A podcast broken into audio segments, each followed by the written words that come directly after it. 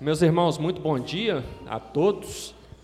É, hoje é a minha estreia aqui na Peregrinos como professor da Escola Bíblica Dominical.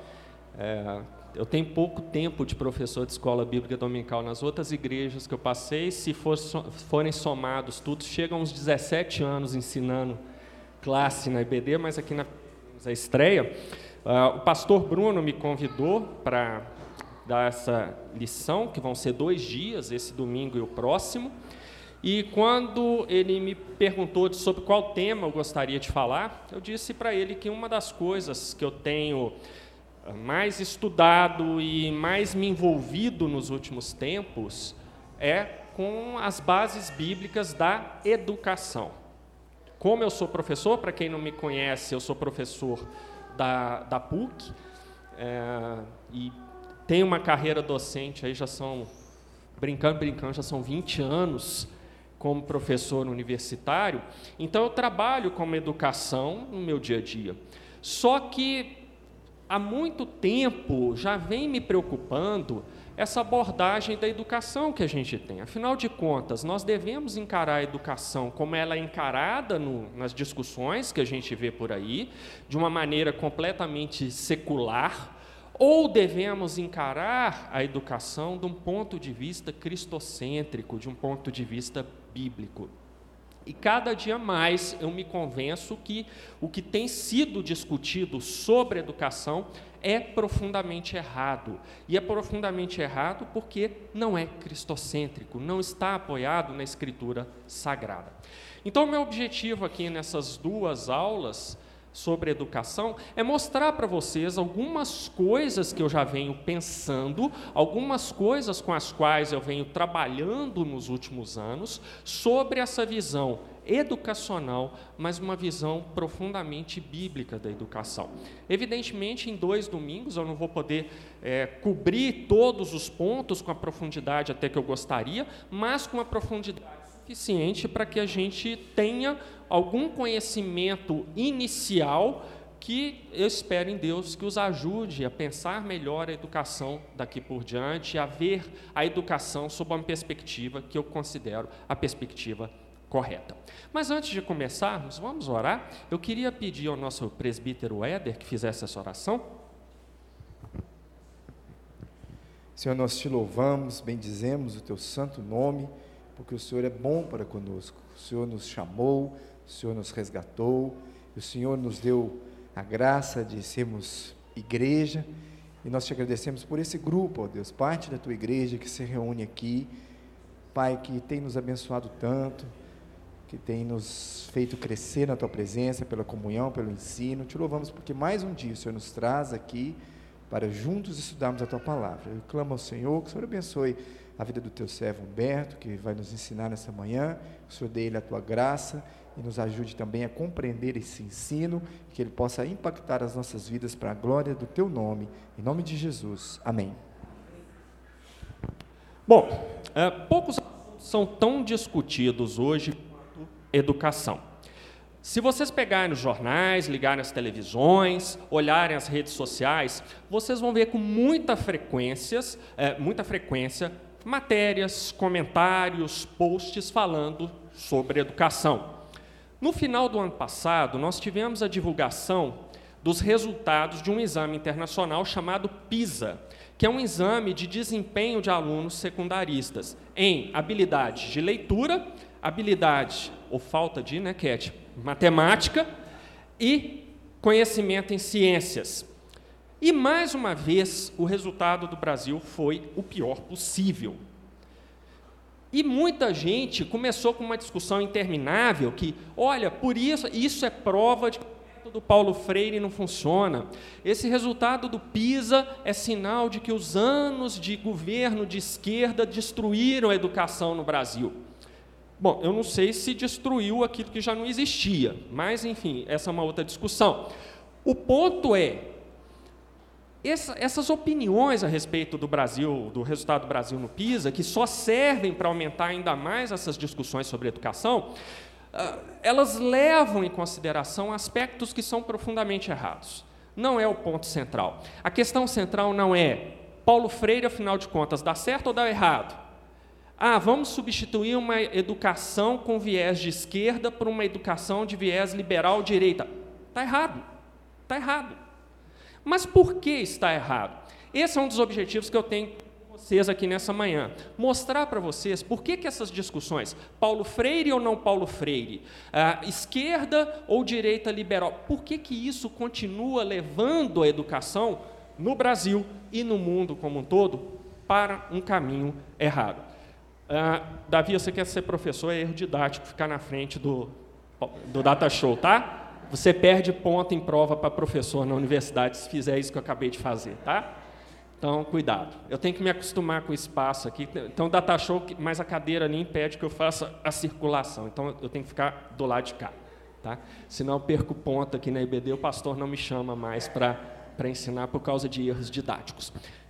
Ao contrário do que muita gente pensa, essa chamada crise na educação, o que, que eu chamo de crise na educação? Esse baixo nível uh, educacional de alunos, de professores, Cat também é professora, ela, ela sabe do que a gente está falando, é, dirigentes acadêmicos, o nível anda muito baixo. Eu chamo isso de crise na educação, que tem como resultado esse baixo nível educacional das pessoas que lidam com a educação, sejam como professores, sejam como alunos, sejam como dirigentes educacionais. Ao contrário do que muita gente pensa, essa chamada crise na educação não é um fenômeno do século XX ou do século XXI. E eu trouxe para vocês aqui é, um trecho de um livro desse romano aqui, que é o Tácito, e que escreveu um livro muito interessante chamado Diálogo dos Oradores. É um livro no qual Tácito simula diálogos com amigos, diálogos ficcionais, obviamente, com amigos, e ele vai discutindo desse livro o, a decadência cultural de Roma. Então é um livro bastante interessante. E esse trecho aqui, é, o livro foi escrito no primeiro século. Veja o que Tácito fala. Isso aqui é importante até para quem está no, no clássico. Olha só. Outrora, com efeito, cada filho nascido de casta mãe era criado não em pequeno quarto de ama comprada, mas no regaço e no seio da mãe, cuja glória maior era cuidar da casa e servir aos filhos. Mas agora, os próprios pais não acostumam os pequeninos à probidade nem à modéstia, mas à lascívia e à mordacidade, pelas quais, pouco a pouco, o atrevimento e o desprezo de si e do alheio se insinuam. Assim, ocupado e obcecado o ânimo, quão pouco espaço resta para as boas artes, isso aqui é a parte é, que eu pude trazer aqui para a igreja, porque tem umas outras partes do livro que ele é mais politicamente incorreto, mas achei que ia ser meio pesado reproduzindo slide. Mas veja bem, Tácito, lá no primeiro século, ele estava falando da decadência cultural das crianças romanas. E se vocês lerem o livro, vocês vão ver que ao longo do livro ele vai falando: olha, porque as crianças são mal ensinadas lá na escola romana, ah, os pais não se preocupam mais com a educação dos filhos, eles estão se tornando adultos insuportáveis. Ele fala isso no livro. Adultos que não têm capacidade de se expressar verbalmente quando fazem, fazem em cima de raciocínios completamente injustificáveis, completamente inconsistentes. E Tácito vai falar que isso é culpa da crise na educação. Mas crise na educação onde? Império Romano. Então não é uma coisa nova. Essa questão da educação já vem de longo tempo. Essa crise da educação já vem de longo tempo. Muito antes de surgir qualquer discussão de esquerda, direita, Paulo Freire ou, ou o que quer que seja. Isso só reforça esse ponto que eu quero destacar para vocês. O problema da educação não é viés ideológico, o problema da educação não é o Paulo Freire, o problema da educação é que ela está fundamentada em preceitos errados do ponto de vista bíblico. E isso eu vou mostrar aqui para vocês. Mas antes de mostrar, vejam só, vamos ver um painel rápido da situação na educação. Primeiro, situação na educação básica. Eu trouxe aqui os resultados do PISA de 2018. Não vou fazer considerações muito profundas aqui da estatística, não, mas eu só quero mostrar para vocês o seguinte. Esses aqui são os resultados do Brasil em leitura, matemática, e em ciências, a nota média dos alunos brasileiros que fizeram o PISA. O PISA é uma média, cada uma daquelas notas é uma média. O que é uma média? A medida de tendência central. Aquilo ali mostra que, em média, os alunos brasileiros convergem para aquele desempenho mostrado para aquela nota. Então, em leitura, 413, matemática, CAT, 384, ciências, 404, 404. Na escala do PISA, de 400 a 475, você está no nível considerado baixo. Matemática, para a felicidade da Cat, o Brasil está no nível muito baixo, nível medíocre. Se vocês olharem ali os resultados do Brasil, comparado só com os nossos três vizinhos aqui da América do Sul, o Brasil ganha da Argentina em leitura, em matemática e empata em ciências. O Brasil perde de Chile e Uruguai em todos os outros. Todos os outros. Leitura, matemática e ciências, o Brasil está atrás de Chile e de Uruguai, que são países que, pela escala aqui, ó, se vocês virem a numeração, estão num, num desempenho baixo do PISA. A gente perde de países que estão em desempenho baixo. Para a gente não ficar tão deprimido assim, os Estados Unidos, que gastam muito com educação, Está aqui. Olha só desempenho em leitura, 505 significa desempenho de nível médio. Matemática, 478, até 475 é considerado baixo. Então, Estados Unidos são nível médio em matemática. Em ciências, 502, também nível médio. Tá? Então, a educação nos Estados Unidos também não é lá essa maravilha. Mas a nossa consegue ser ainda pior. Tá?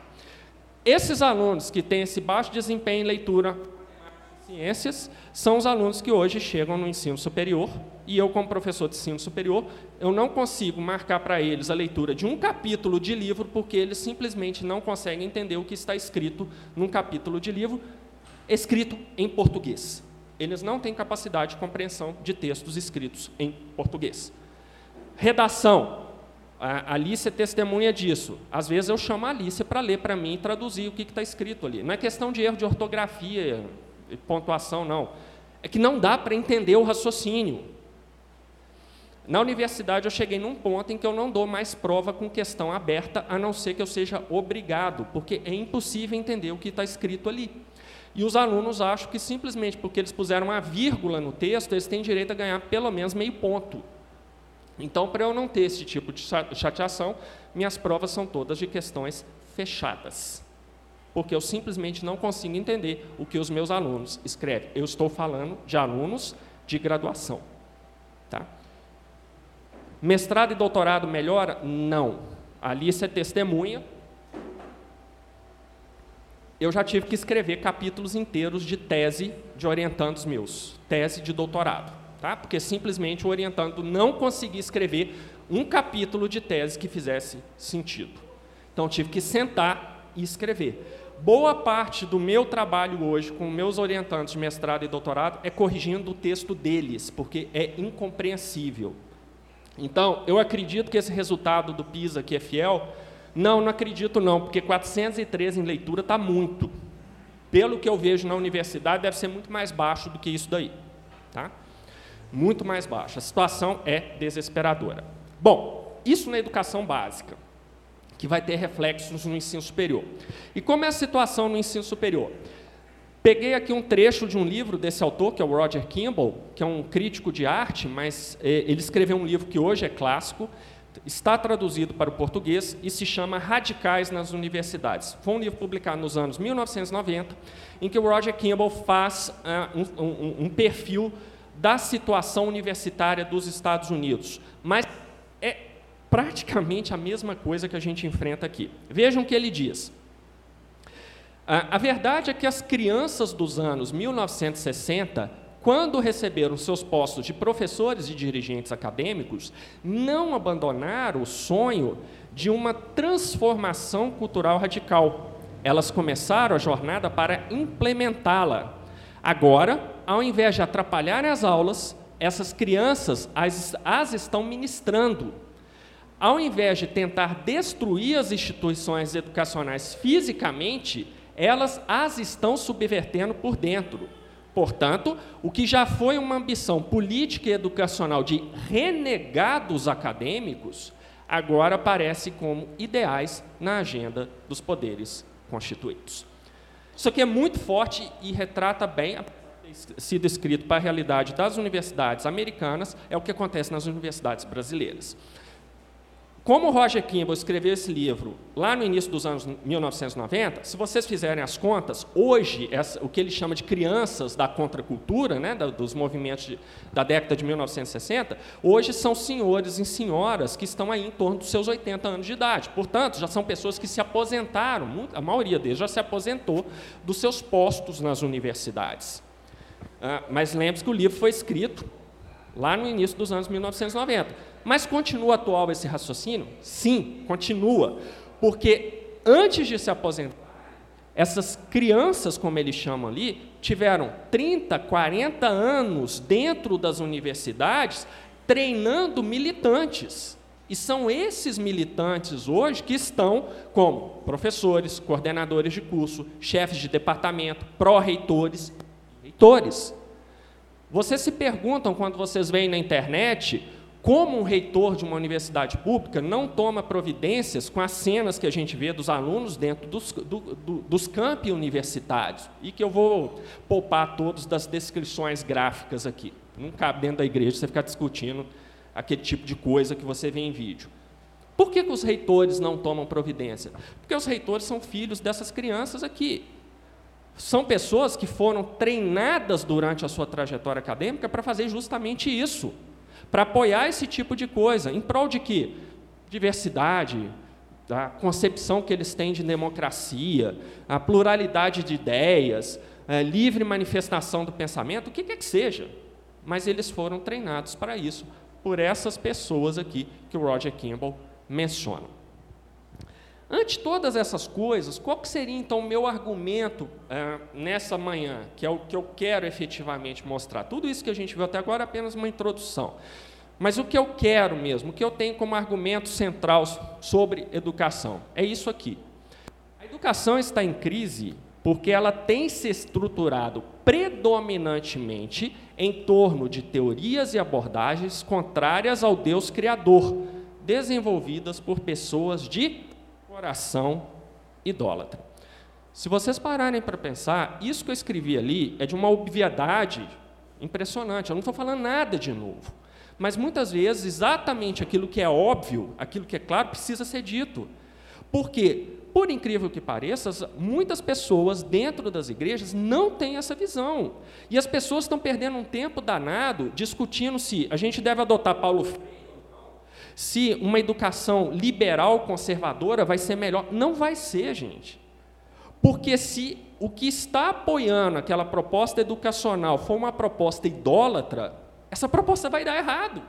Pouco interessa se ela é de esquerda, de direita, de centro, de diagonal superior ou de diagonal inferior, ela vai dar errado. Porque ela está fundamentalmente errada, porque o princípio dela não é centrado em Deus, mas centrado em algum aspecto da criação, em algum aspecto idólatra. E é isso que eu quero mostrar para vocês aqui. Mas para mostrar isso aqui para vocês, a gente tem que mexer com duas coisas aqui. A primeira é essa ideia aqui de coração. O que é coração? A Bíblia fala tanto de coração. A Bíblia menciona coração em várias passagens. Mas afinal de contas, o que é coração? E segundo, entender o que significa um coração idólatra. Às vezes a gente, é, é, como eu digo para alunos, você pergunta uma coisa para alunos, que às vezes, é, às vezes é muito óbvio, minha, minha área que é de administração, você chega para ele e fala assim, o que é captura de valor? Aí ele fala assim, não, eu sei, mas aí ele me dá uma definição que não tem nada a ver com captura de valor. Às vezes a, a, você tem uma ideia vaga daquilo, mas na hora de definir claramente, fica mais complicado. Então a gente tem dois desafios aqui nessa manhã. Definir o que é coração e definir o que é idolatria, para então a gente ter um conceito claro e bem delimitado do que eu quero dizer por coração idólatra. E essas duas coisas são fundamentais. E aqui agora, finalmente, a gente vai para a escritura. Como eu disse para vocês, a Bíblia ela trata em várias passagens de coração. Ela fala de coração muitas vezes. Mas eu selecionei aqui dez passagens que nos dão a ideia clara do que a Bíblia quer dizer por coração, para que a gente entenda. Eu me lembro que nos meus tempos de departamento de juniores, na, em outra igreja, a gente aprendia que coração é a sua emoção. O que é o seu coração? Ah, é a minha emoção. Então, quando a Bíblia fala, guardei meu coração para não pecar contra ti, você está guardando as suas emoções mundanas para não pecar contra Deus. Eu sempre aprendi que coração era sentimento, era o centro daquilo que você sente. Mas na verdade a Bíblia não trata coração exatamente dessa maneira não. O conceito de coração bíblico, ele é muito mais amplo e muito mais profundo do que isso aí. Vamos ver aqui, então começando definindo os termos, que eu sempre fazendo nas minhas aulas. Antes de começar a explicar um negócio, eu falo, vamos definir o que isso quer dizer, para que a gente padronize a linguagem e saiba exatamente manejar aqueles conceitos da forma correta e da forma precisa. Então vamos definir coração. Uma passagem que é muito conhecida, lá de Agostinho, logo no início das suas confissões, e que é uma passagem muito bonita, Agostinho diz o seguinte: Porque nos criaste para vós, e o nosso coração vive inquieto enquanto não repousa em vós. É uma ideia muito bonita essa de Agostinho, mostrando que que enquanto nós, como criatura de Deus, não nos voltarmos para o nosso Criador e não descansarmos no nosso Criador, o nosso coração, ele fica inquieto, ele não vai encontrar repouso, é, ele vai nos deixar num estado de permanente angústia, de permanente sent, é, sentimento de falta de alguma coisa, alguma coisa não se encaixa na nossa vida. Por quê? Porque o nosso coração não está repousando no nosso Criador. Essa ideia de Agostinho é uma ideia muito interessante e que vai nos dar uma, uma, um, uma, um início da nossa reflexão aqui nesta manhã. Guardem essa ideia. Se o nosso coração está afastado do nosso Criador, nós não encontramos repouso, nós não temos paz, nós não temos tranquilidade, se olhar com aquele argumento central, que eu falei que o grande problema da educação é que as teorias e abordagens que fundamentam os planos educacionais são idólatras, são fruto de corações idólatras. O que é um coração idólatra? É um coração que não está centrado em Deus. Então você vê o que? Você vai ter na educação? Você vai ter algum método que efetivamente funcione? Você vai ter algum método que proporcione aquilo que deveria proporcionar? Não, porque ele é fruto de algo que está errado na sua origem. Tem um vício de origem ali. Qual que é o vício de origem? Eu dei as costas para o Criador. Se eu dei as costas para o Criador, não há como dar certo. Esse é o ponto principal que eu pretendo mostrar para vocês. Bem, então vejamos aqui qual que é o conceito bíblico de coração. Em Deuteronômio 11, 13 e 14, nós vemos o seguinte: E será que, se diligentemente obedecerdes aos meus mandamentos que hoje vos ordeno, de amar ao Senhor vosso Deus e de o servir de todo o vosso coração e de toda a vossa alma, então darei a chuva da vossa terra a seu tempo, a temporã e a serôdia, para que recolhais o vosso grão e o vosso mostro e o vosso azeite. Repare o sentido de coração ali.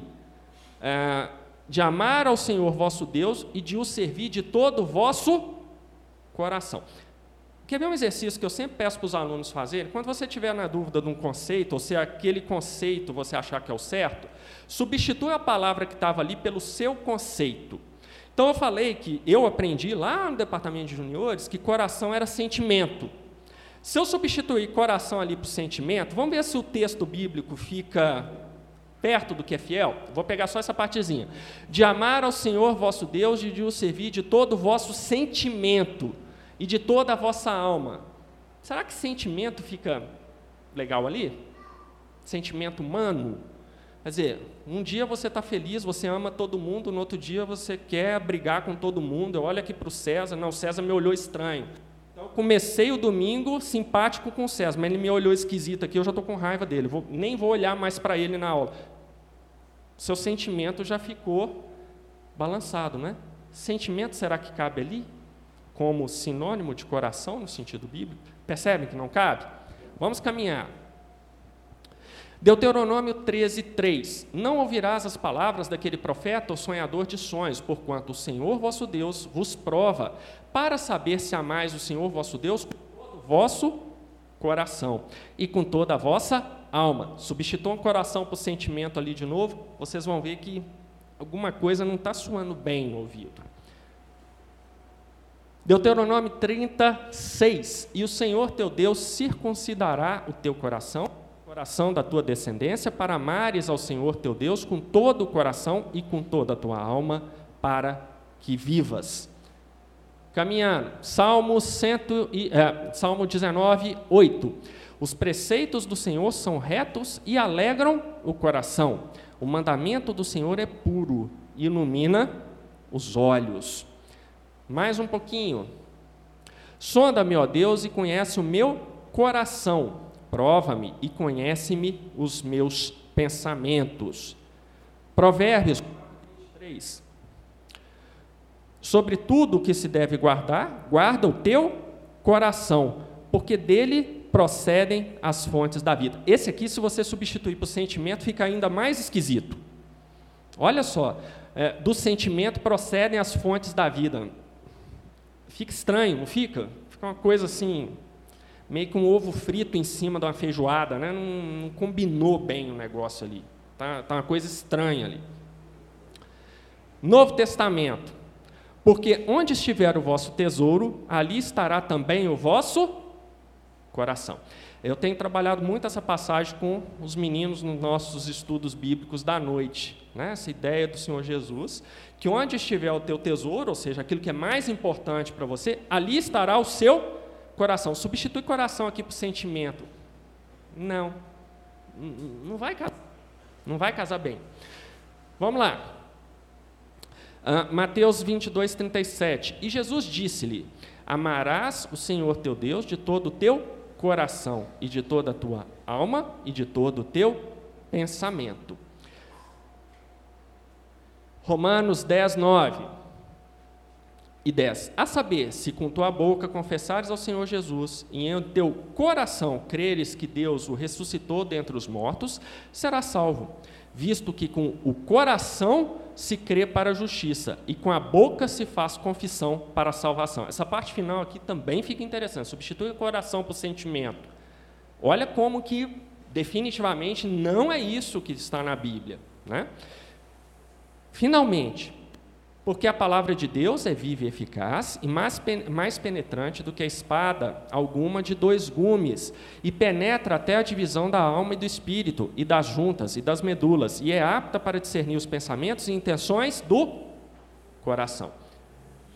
O que é coração, afinal de contas, na Bíblia? Então, eu peguei aqui as dez palavras citadas e indo lá nos originais. Ah, é, não, vou ter que cometer erro didático aqui. Então, indo lá na, no original, nós vemos que aqui, ó, em Deuteronômio, a palavra hebraica usada para coração é lebab, que significa homem interior, mente, vontade, alma, entendimento. Percebe que não é sentimento, não é sentimento. Lá no Salmo 19, 8, é a palavra leb, homem interior, mente, vontade. Salmo 139, 23. Volta Lebab, Provérbios, Leb. Nas passagens que eu selecionei, resumindo isso aqui, nas passagens que eu selecionei do Antigo Testamento, coração significa o quê? Homem interior. Mente, vontade, alma, entendimento. Chama a atenção de vocês para esse conceito de homem interior. O que é esse homem interior? A sua essência, o seu ser, quem você efetivamente é. Percebe que esse é um conceito muito mais profundo do que dizer que coração é sentimento? Coração no Antigo Testamento dá a ideia de a sua essência, a sua substância, quem é você de verdade. Isso é o seu coração. No Novo Testamento, todas as passagens é, que se referem a coração, o original grego é o cardia, Cardia significa o quê? Eu interior, ou seja, o homem interior, mente, vontade, intenção, centro. resumindo, que que eu, qual é o meu ponto aqui? Coração na Bíblia não é sentimento, coração na Bíblia é a sua essência, o seu ser, é você mesmo. Isso é o coração. Então, quando a gente fala de coração, em coração idólatra, quer dizer que a sua essência, o seu ser, quem é você, está assentado que numa visão idólatra, numa visão contrária ao Deus criador. É muito mais sério do que dizer uma coisa de sentimento, gente. Eu estou falando da sua essência, de quem é você de fato. O seu ser não está em Deus, o seu ser está em outra coisa, que a gente vai ver quando eu definir o que é idolatria. Bom, então uma conclusão aqui, eu peguei uma frase do filósofo holandês Herman Doyevert, que trabalha nessa linha reformacional, e o conceito de coração é central na filosofia do Doyevert ele vai dizer o seguinte: o coração é o ponto de concentração da existência humana, o foco supratemporal de todas as funções temporais do homem, a unidade religiosa básica dos seres humanos. O Doiverde ele é meio complicado, mas traduzindo em miúdos o que ele vai falar o quê? O coração é a sua essência, é o seu ser, é aquilo que você efetivamente é, é aquilo que você, por ser você demonstra aquilo ali. Bom, então, primeira questão a gente resolveu. O que é coração no sentido bíblico? Mas agora vamos definir o, ter, o segundo termo que eu usei, que é idolatria. Esse é mais fácil para a gente, é um conceito que a gente já está mais acostumado. Atos 17 16, a famosa passagem do discurso de Paulo em Atenas, diz o seguinte: E, enquanto Paulo os esperava em Atenas, o seu espírito se agitava em si mesmo, vendo a cidade tão entregue a idolatria. 1 Coríntios 10, 14. Portanto, meus amados, fugi da idolatria. Terceira e última passagem, Colossenses 3, 5. Mortificai, pois, os vossos membros que estão sobre a terra, a fornicação, a impureza, a afeição desordenada, a vil concupiscência e a avareza, que é idolatria. Aqui, por uma questão de, de tempo, eu usei só o termo idolatria, não o termo idólatra e ídolo. Peguei só isso, foi de propósito, porque a gente não teria tempo de fazer uma, uma busca mais extensa. Mas, se a gente pegar no original grego, como é a utilização dessas palavras, vamos ver. Em Atos 17, 16, kateidolon, significa cheio de imagem de ídolos, extremamente idólatra. Mas as duas passagens seguintes nos dão um sentido ainda mais interessante de idolatria. Nas duas, a palavra no original grego para se referir à idolatria é idolatrias, quase igual ao português, e que vai significar o quê? Olha só que interessante. Culto de uma imagem ou ídolo. Culto de uma imagem ou ídolo culto de alguma coisa que foi criada. Não é culto ao Deus Criador, mas sim a uma coisa que foi criada. E foi criada por quem? Imagens e ídolos são criados por quem? Por homens que estão mortos em seus delitos e pecados. Então a idolatria é o culto a alguma coisa que foi criada por homens mortos em seus delitos e pecados. Tem como dar certo, gente? Tem como dar certo? Tem como ser o caminho correto, um ponto de partida correto? O ponto de partida já está profundamente errado. Então, eu volto aqui novamente no Doever, que vai dizer o seguinte: a idolatria leva o coração humano para uma direção apóstata, sendo a fonte de toda deificação da criatura. Qual que é o ponto que o Doever fala? A idolatria tira o seu coração do centro que ele deveria ter, que é o Deus Criador, e o leva para algum elemento da criação. E pior, você passa a cultuar esse elemento da criação. E as suas ideias, a sua maneira de pensar, a sua maneira de ver o mundo, passa a ser uma maneira centrada nesse elemento da criação que você cultua. Por exemplo, não precisa ser o ídolo, não, a imagem lá, não é nada disso, não. A gente tem coisas mais sutis. Minha área, área de administração.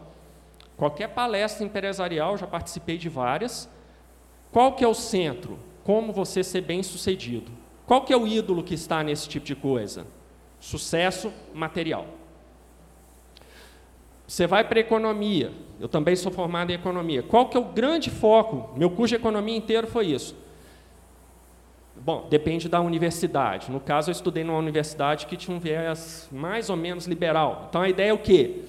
A melhor alocação de recursos se dá se você deixar os agentes econômicos livres. Isso vai produzir mais bem-estar para a sociedade como um todo. Qual que é o ídolo? A racionalidade humana. Vai para uma Unicamp da vida, cuja economia da Unicamp, que é mais estatista, mais keynesiano.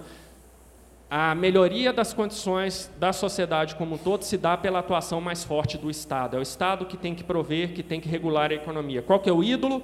O Estado. E aí a gente pode ir para várias coisas em várias áreas, que são os ídolos que nós vamos criando. Ah, mas eu não sou acadêmico, eu tenho ídolos? Tem. Pode ser o seu carro, que você acabou de comprar, novinho, tirou zero quilômetro da universidade. Da, da universidade. Nossa, esse troço nem nas férias me, me deixa, né? Que você tirou lá da concessionária.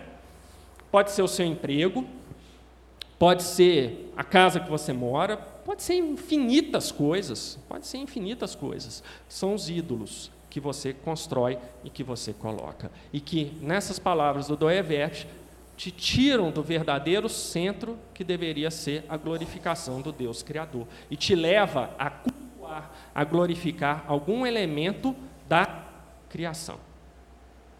Inclusive, pode ser um elemento da criação de Deus mesmo. Eu posso adorar ali. Eu me dedico, eu venho aqui todo dia, eu saio lá da floresta e venho aqui para o Planalto para cuidar daquela árvore, porque eu não posso deixar aquela árvore morrer.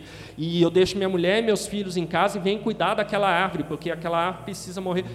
Isso daí é deificação da criação. É o grande problema que eu vejo na militância ecológica. O que, que eles? Eles deificam a criação.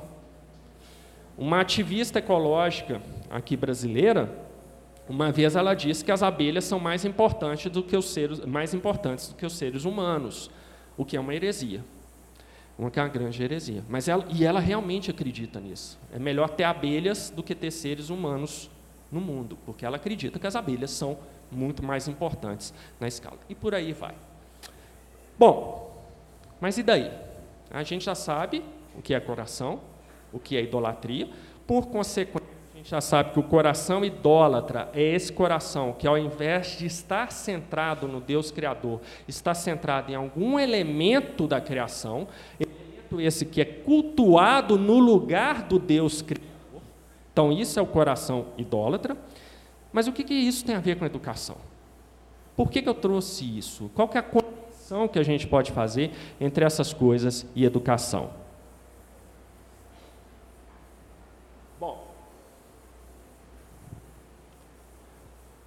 O que, que acontece? Esses corações idólatras vão produzir ideias que vão ser socialmente consensuais. Eu vou explicar isso daqui a pouquinho.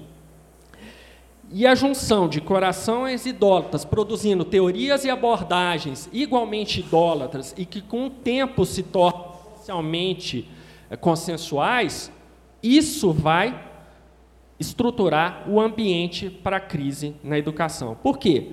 Corações idólatras produzem ideias, abordagens e teorias socialmente consensuais que retiram do Deus Criador a glória que lhe é devida. Então, a gente tem esse tipo de coisa. Por que, que a educação está em crise? É porque é, a esquerda ficou 14 anos no poder no Brasil? Não, a educação já estava em crise antes da esquerda assumir o poder. A educação está em crise desde o primeiro século do Império Romano. Mas por que, que a crise da educação é por causa de esquerda e direita, Paulo Freire ou não Paulo Freire? Não. A crise na educação é porque corações idólatras têm produzido ideias e teorias igualmente idólatras que roubam de Deus a glória que lhe é devida. E a educação se estrutura em cima dessas ideias. No domingo que vem, eu vou mostrar que isso tem um impacto imenso, inclusive nas chamadas escolas cristãs. E a gente vai entender isso aí um pouquinho melhor. Aliás, não, é nesse domingo. Domingo que vem eu vou trazer coisas práticas para vocês. Como é que você pode ensinar de um ponto de vista é, cristocêntrico, coisas como literatura, como estatística. Tem jeito de ensinar estatística de uma maneira cristocêntrica? Tem.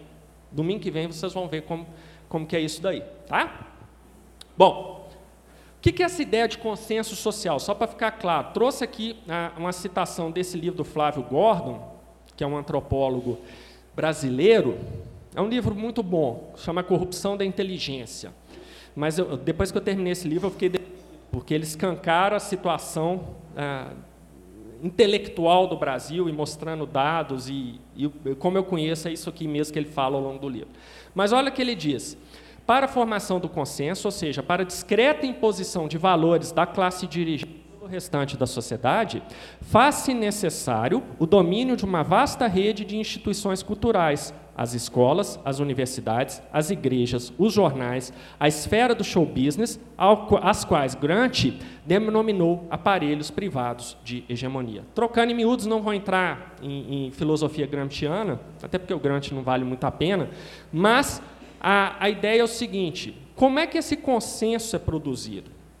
Gente, o problema não é o Éder ter o coração idólatra dele e vir com ideias sobre educação. O Éder só não faz diferença nenhuma. Mas se começa o Éder, a Lívia, o César, o João, a Ana, Dona Rita, Cat, todo mundo compartilhar aquelas ideias, o que, que vai acontecer? Só um exercício aqui. O Éder é presbítero da igreja, assim como César. Eles têm postos de direção na igreja. O coração deles é idólatra, a ideia deles é idólatra. O que, que eles vão fazer na igreja? Eles vão trazer essa idolatria para a igreja. Aí começa o quê? A igreja inteira é levada para aquela inclinação idólatra. É isso que vai produzindo o consenso. O consenso acontece porque essas pessoas que têm coração idólatra são elas que hoje estão nas universidades, nas escolas, nos ministérios, eventualmente na presidência da República, nos, a gente não pode falar que está no Supremo Tribunal Federal, corre o risco de ser preso. Pode, né? Agora liberou geral, né? Pode. Então, no Supremo Tribunal. Percebem? É isso que vai produzindo. Gente, por que vocês acham que a Globo é tão fascinada por agenda LGBT? Todo dia, no jornal, novela, não sei mais o que, LGBT, LGBT, LGBT, LGBT, LGBT. Por quê? Para você se acostumar. Até o ponto que você falar, não, isso aqui é do mundo que a gente vive, deixa quieto, tudo bem. É isso que é o consenso sendo produzido e isso vai contaminando a educação. O que, que a gente tem então? A gente tem corações idólatras, vão se juntando, um vai se juntando com o outro, essas pessoas vão começando a ascender a postos de comando, e com isso eles começam a julgar sua influência sobre as outras pessoas, levando instituições inteiras para o mesmo caminho do coração delas. E aí, será que é possível ter nesse cenário com essas pessoas, com esse tipo de consenso, uma teoria educacional que realmente funcione? Não. E aí eu recorro a Calvino, que diz lá no início das Institutas, quase toda a suma de nossa sabedoria, que deve ser considerada a sabedoria o que? Verdadeira e sólida, compõe-se de duas partes, conhecimento de Deus, conhecimento de nós mesmos. Se vocês estudarem o Calvino lá nas institutos, vocês vão ver que ele vai falar o seguinte: sem o conhecimento de Deus, você não tem sequer o conhecimento de você mesmo que, que acontece com essas pessoas de coração idólatra? Eles têm o conhecimento de Deus? Não. Têm o conhecimento deles mesmos? Não. O que, que eles têm? Nada. Nada. Mas são eles que são, mais uma vez, ministros, presidentes, reitores, uh, coordenadores de cursos, professores de universidade, professores de colégio. São eles que estão na posição de influenciar os demais e vão influenciando dessa maneira, com ideias, com teorias profundamente idólatras que retiram do Deus Criador a glória que lhe é devida. Percebem que crise na educação não é uma questão de esquerda direita? Por que, que eu falo que substituir uma educação de esquerda por uma educação de direita eh, vai dar no mesmo? Porque a direita tem ídolo também. Qual que é o ídolo da direita? A autonomia do indivíduo. Vai ler Edmund Burke lá, no comentário sobre a Revolução Francesa Belíssimo livro. Aliás, estude Revolução Francesa pelo Burke, não pelos livros do Mac. Vai estudar pelo Burke, que estava lá vendo e comentando. Mas qual é o problema do livro do Burke? É a fixação que ele tem no indivíduo como ser capaz, como ser racional e plenamente capaz de produzir o bem para a sociedade. E o Burke é considerado o pai do conservadorismo. Vamos para o outro lado? Pega Thomas Paine, que é considerado o pai da esquerda moderna. O principal livro dele, que é o Common Sense, que é pessimamente traduzido para o senso comum. Leia o senso comum do Thomas Paine. Qual que é o ídolo do Thomas Paine lá? É a justiça social, que é, é, é o ídolo de boa parte da esquerda. É o de boa parte não, é o ídolo da esquerda. Justiça social, que seja lá o que eles entendem por justiça social. É o ídolo deles. Uma teoria educacional centrada nesse ídolo tem como dar certo? Não, não tem como dar certo. Ela vai produzir alguns resultados, mas ela não vai dar certo. Não vai dar certo. Por quê? Porque ela foi criada de costas para o Deus Criador. Então ela não pode dar certo. Bom, então o que, que nós temos aqui? Nós temos que, por causa dessas coisas, aquilo que é chamado de pensamento crítico, nosso pensamento crítico, que é a capacidade que nós temos de de analisar a realidade que nos cerca, e, e que é uma capacidade dada por Deus, Deus nos deu isso quando nos fez a sua imagem e semelhança, esse pensamento crítico nosso fica profundamente é, distorcido. Ele não é autônomo. Então nós temos, e esse é o ponto que nós temos hoje, nós vivemos numa luta entre um coração centrado em Cristo e um coração idólatra. Mesmo nós que fomos resgatados por Cristo Jesus, nós sofremos com esses efeitos ainda, que são os efeitos da queda. A nossa santificação mais se completará neste mundo em que nós vivemos. Então nós temos também que tomar muito cuidado para a gente não colocar ídolos nas coisas. É, isso é uma coisa que, que, que, tem me perturbado bastante, até para montar a aula. Eu hoje eu, eu, eu monto aula, mas é devagar demais, porque tudo eu tenho que ficar escaneando. Eu não estou fazendo alguma coisa idólatra aqui, não, porque é o tempo inteiro, para eu não chegar na frente de alunos, e muitos são ímpios, mas mesmo assim, eu, ainda que para uma plateia de ímpio, ficar ensinando o quê? Coisas que são idólatras, coisas que não glorificam a Deus. Então hoje eu me policio extremamente nisso, e com isso, para montar uma aula é difícil, né? tenso. Bom, então, essa contraposição em coração centrado em Cristo e coração idólatra afeta o nosso pensamento crítico. Mas qual que é a visão do mundo? O pensamento crítico é autônomo, ou seja, que o pensamento crítico não é contaminado por essa contraposição entre coração centrado em Cristo e coração idólatra. O que é ensinado nas escolas, nas universidades, na imprensa, na, na televisão?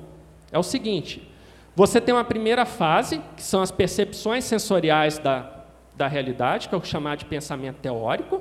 Depois você tem o pensamento crítico, que é autônomo, ou seja, ele não é contaminado por nada.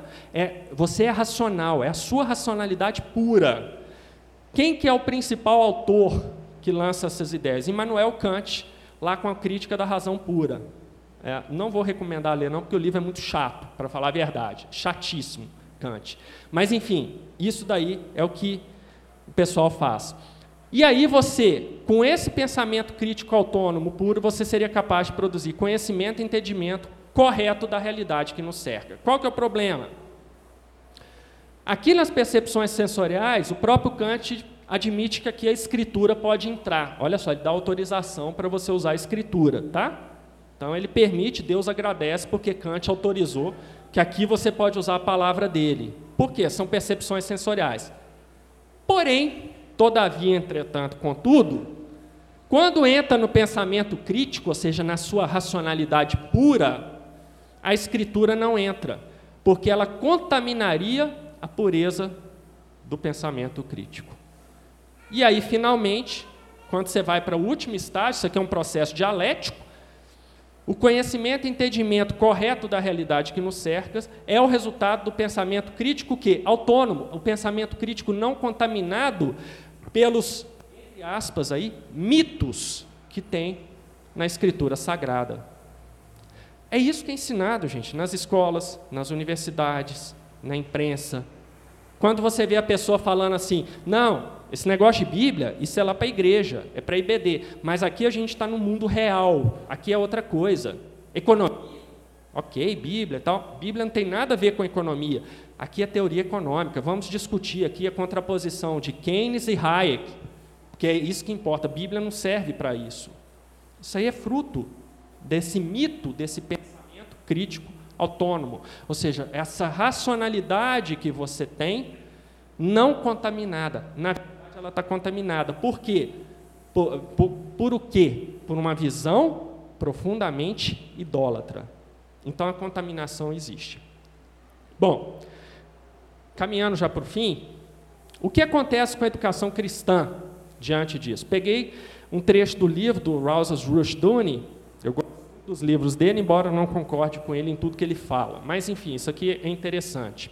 Olha que importante ele fala nesse livro aí, que eu, inclusive, andei recomendando para uns diretores de colégio cristão aí que andaram fazendo umas bobagens. Né? Enfim, não me retornaram, acho que não gostaram muito da indicação, não. Não é possível entender a educação moderna a parte do pensamento crítico, nem é possível obter a educação verdadeiramente cristã sem a separação radical desse conceito. Agora que vem o mais importante. Enquanto o currículo educacional funcionar consciente ou inconscientemente de acordo com a autonomia do pensamento crítico, aquela ideia de que você consegue atingir um conhecimento da realidade que o cerca sem deixar sua racionalidade contaminada por mitos, por visões distorcidas, tá?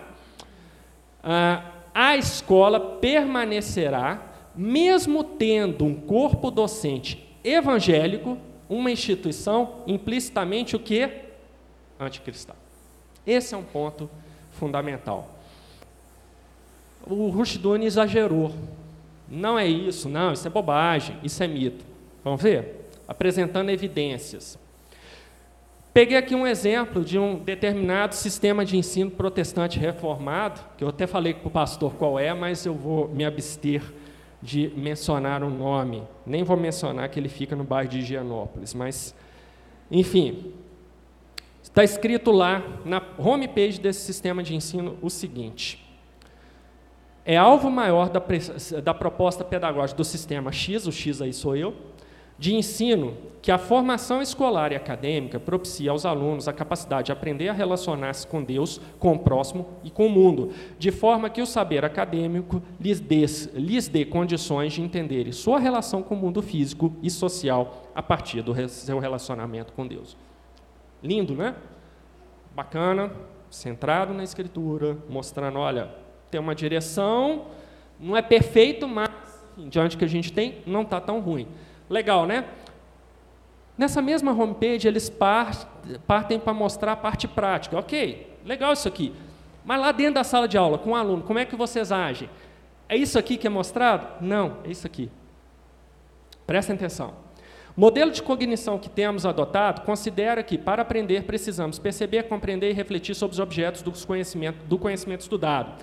Assim, enquanto o professor transmite conhecimento, ele deve induzir seus alunos por cada uma dessas etapas. O aluno, por sua vez, deduz cada uma delas. Este movimento está baseado que na teoria da aprendizagem significativa. Tem algum problema estar baseado numa teoria? Não, desde que ela não seja idólatra. Se você pesquisar essa teoria, vocês, vai, vocês vão ver que Deus não passa nem perto. Tá? Completando. Para nós, é importante que o conteúdo faça sentido para o aluno. Afinal, quem nunca perguntou, para que estou estudando isso? De repente, para a glória de Deus, pode ser uma resposta viável? Enfim, vamos lá. Também é importante, em nossa visão, que na interação com os objetos de conhecimento, o aluno ou a aluna perceba que tudo faz parte de uma mesma realidade. Assim, é impossível não haver troca de conhecimento entre as diferentes disciplinas. Percebem? Aqui Deus aparece um pouco mais forte, aqui Deus some.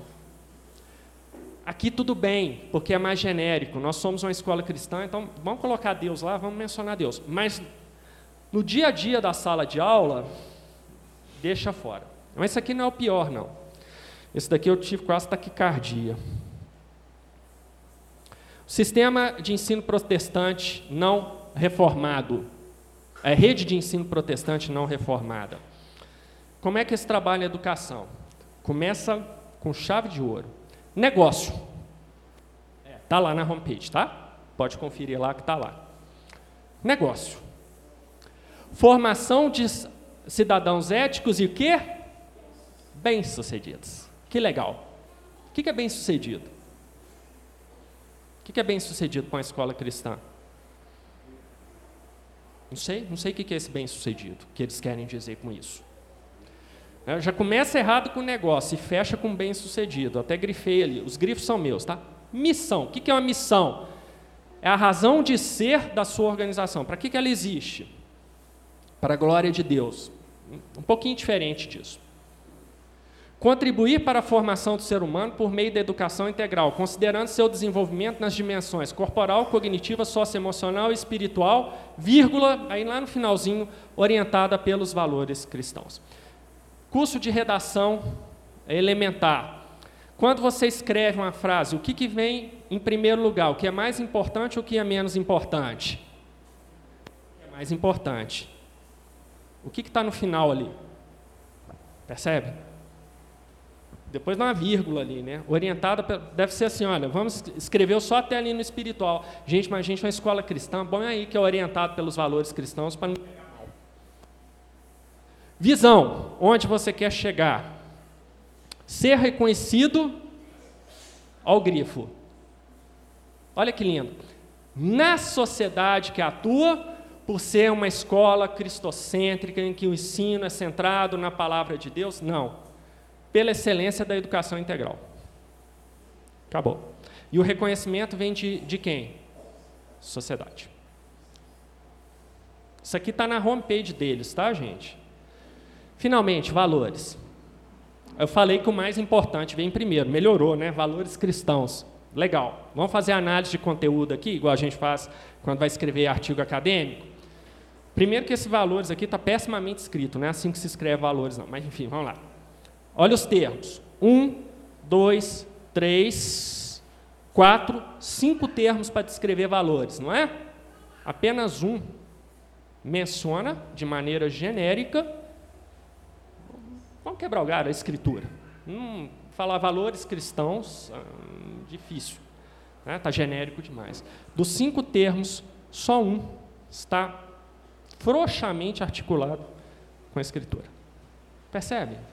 Estão percebendo, gente? Qual que é o problema da educação de verdade? Vamos caminhar aqui para o final. Como eu venho dizendo, a crise na educação não é fruto de uma dicotomia entre teorias de esquerda ou de direita, ou o que quer que seja. Cerne da crise é o avanço cada vez maior de visões idólatras da educação, que afasta educadores e educandos, ou seja, aqueles que lidam com a educação e aqueles que são os agentes que recebem essa educação, do Deus Criador. Não há como dar certo.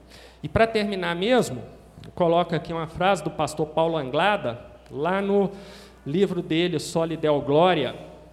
A revelação de Deus persegue o e não permite que ele descanse enquanto não reconheça sua existência e se submeta à sua vontade santa e soberana. Tudo isso que tem sido feito na educação, todas essas teorias, propostas pedagógicas, tudo isso que implanta, na sua maioria são profundamente idólatras. E se são profundamente idólatras, não tem como dar certo. E sabe por que a gente nunca vai ter tranquilidade na educação? Porque exatamente porque essas coisas são idólatras, não são voltadas por Deus Criador, é como se Deus estivesse o tempo inteiro mostrando assim: eu sou o Deus Criador, eu te fiz, tudo que existe aqui fui eu que criei. Enquanto você não admitir isso e se voltar para mim, nada do que você fizer você vai ter paz. E é por isso que a gente até hoje está aí, nessa briga imensa de educação, de um ofendendo o outro com teorias, e vai continuar sendo, porque aquilo não está centrado em Deus. Domingo que vem, vamos entrar numa parte mais prática, mas eu precisava dar essa esse contexto teórico maior para vocês, vou chamar de teórico, em que aí eu vou vir com exemplos mesmo.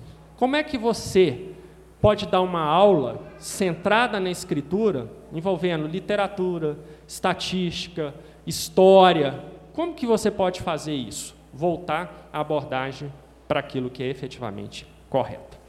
Bom, eu passei oito minutos do tempo, mas vou fazer com meus alunos quando a gente chega no final da, dar aula, 10 e meia da noite. Ninguém tem pergunta não, né? Então tá, está encerrado e tudo mais. Brincando. Se alguém tiver alguma pergunta, mas vamos nos concentrar no que foi mostrado aqui. Se tiver alguma dúvida, alguma coisa que não ficou bem explicada, é, por favor, pergunte, mas vamos nos ater ao que foi dado aqui para a gente não ficar divagando muito. Oi, seu Norberto.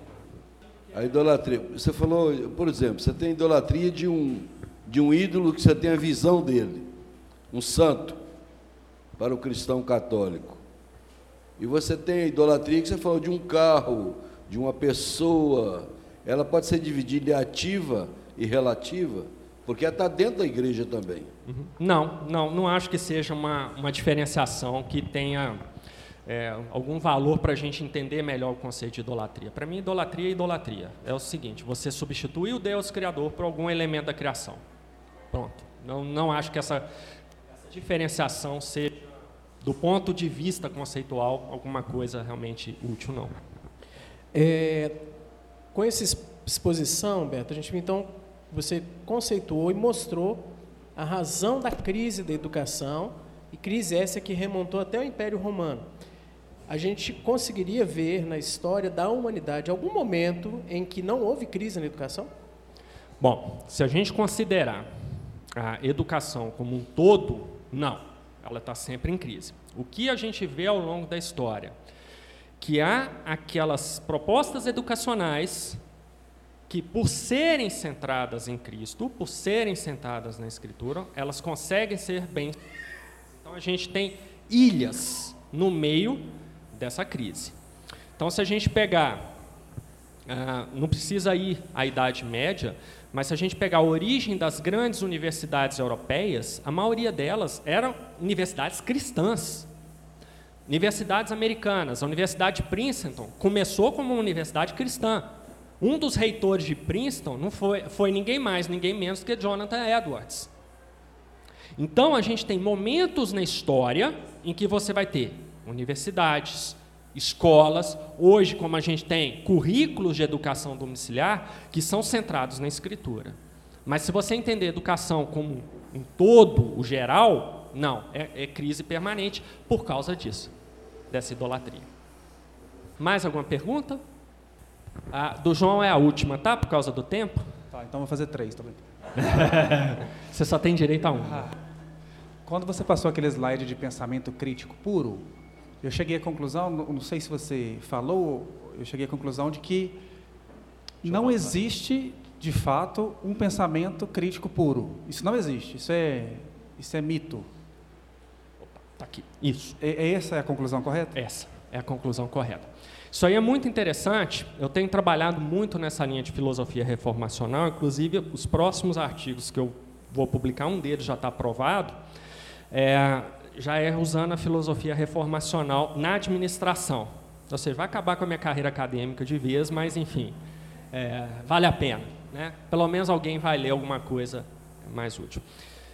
Mas essa filosofia reformacional, ela trabalha, João, com a ideia de que até mesmo o ateu, ele é religioso.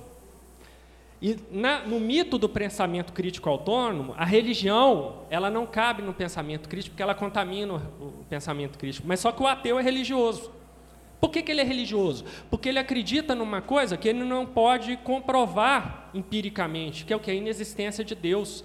Mas mesmo assim ele tem fé de que Deus não existe. Olha, se ele tem fé, dimensão pística, então ele está se manifestando religiosamente. Nós somos seres religiosos, todos nós temos o aspecto modal pístico em nós. E para eles, essa religião deles é válida, né? Sim, eu posso ser influenciado por, por, por pensamentos não, pode... não, religiosos, segundo ele. É, você pode... Não, a minha grande influência a Judith Butler, né, que é a grande teóloga da ideologia de gênero. Não é isso aqui. Isso não é religião. Ele é religioso. Só que ele não vê isso com religião. Ele confunde religião com manifestação. Então é, é uma diferença grande. Manifestação religiosa. É o que nós temos aqui na Peregrina, nós viemos para o culto, reunião de oração, são manifestações religiosas. Nós temos religião e nós manifestamos por meio desses processos formais de manifestação religiosa. O ateu, e eu trabalho com ateus, eles, eles não veem isso como religião, ah, o que eles fazem como religião. Eles acham que porque eles não vão para uma igreja, não é religião. Só que eles têm a igreja deles, que é o grupinho deles, que são eles que ficam lá escarnecendo de Deus, aquela coisa toda. Isso é religião. Isso é religião. Então não tem como escapar. Todo ser humano é um ser religioso. Conclusão: não existe pensamento crítico autônomo. Tá? Bom, gente, é, muito obrigado pela atenção. É, quem puder, por favor, não perca no domingo que vem, que eu vou dar esses casos práticos aí de como ensinar numa visão cristocêntrica. Muito obrigado. Deixa eu pedir o presbítero uh, César. Senhor nosso Deus, a Ti toda honra, glória, louvor. Obrigado, ó Pai, pela oportunidade tão preciosa de sermos confrontados com pensamentos que estão, às vezes, tão arraigados em nós e que a gente nem para para meditar o que, que o Senhor diz na Sua revelação sobre esses assuntos, dentre os quais educação. Tira-nos, ó Pai, da nossa zona de conforto, tira-nos, ó Pai, da inércia. Tem misericórdia dos teus filhos aqui em Belo Horizonte, em Minas, no Brasil e pelo mundo afora. Levanta, ó Pai, servos e servas do Senhor que se atrevam a estudar, escrever, confrontar, posicionar e ensinar as verdades do Senhor segundo o crivo da palavra do Senhor. Obrigado, Pai, por esse momento em que o Berto foi assim usado no nosso meio, que o Senhor o continue instruindo, dando a ele dons e talentos para honra, glória e louvor do nome do Senhor. Guarda, ó Pai, guarda cada um de nós e nos permita estarmos nos preparando para o culto público que prestaremos ao Senhor à tarde. Põe guarda nos nossos pensamentos, nos nossos lábios, possamos estar guardando o dia do Senhor. Te agradecemos muito pela aula agora que tivemos, em nome de Jesus. Amém.